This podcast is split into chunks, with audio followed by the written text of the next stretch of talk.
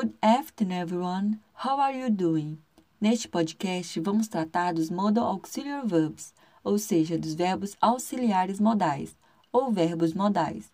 Os modal verbs são verbos auxiliares que indicam a modalidade, e a modalidade, por sua vez, é a expressão gramaticalizada das atitudes e opiniões subjetivas do enunciador.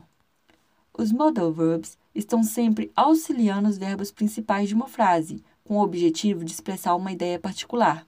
E, diferentemente dos outros verbos, os verbos modais normalmente não são flexionados, nem quanto ao tempo verbal, nem quanto à pessoa. Eles possuem a função de transmitir uma ideia de possibilidade, necessidade, conselho ou sugestão, ou também para falar algo que é permitido ou proibido, de uma habilidade ou capacidade. Hoje vamos discutir quatro modais, porém existem ao total nove deles. Let's go! Os modal verbs do podcast de hoje são can, must, will, should. Vamos começar pelo modal can.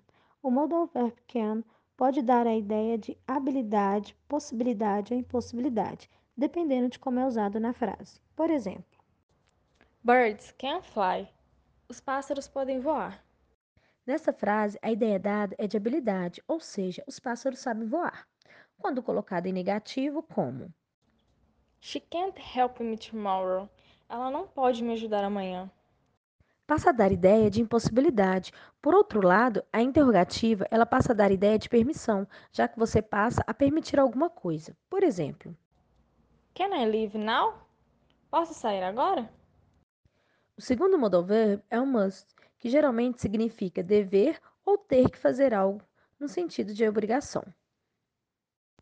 I must go home soon. Eu tenho que ir para casa logo. podendo também indicar dever, no sentido de uma suposição. He must be very rich. Ele deve ser muito rico.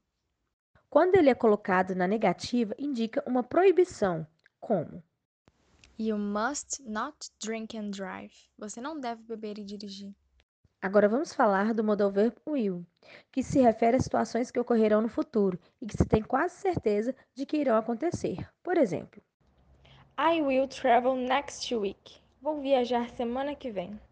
aqui eu me refiro a uma situação que eu tenho certeza que acontecerá. Eu viajarei na semana que vem. Por outro lado, o modal will posta na negativa como I won't do this. Eu não vou fazer isso. indica falta de disposição para fazer algo. E na interrogativa, You will phone me later? Você poderia me ligar mais tarde? Indica um pedido de algo de forma educada. Por último, mas não menos importante, o modal verb should é utilizado para dar um conselho ou quando se quer sugerir que alguém faça algo. Por exemplo, You should go there. Você deveria ir lá. já na negativa ficaria algo como You shouldn't do this. Você não deveria fazer isso.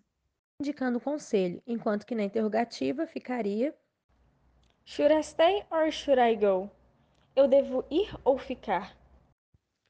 usado quando queremos pedir a opinião de alguém sobre algo. Esses são alguns dos modal verbs explorados na aula de hoje. Você pode encontrar um quadro deles na internet. Nos próximos podcasts continuaremos a falar sobre os modais. Keep studying. You can do it. Bye!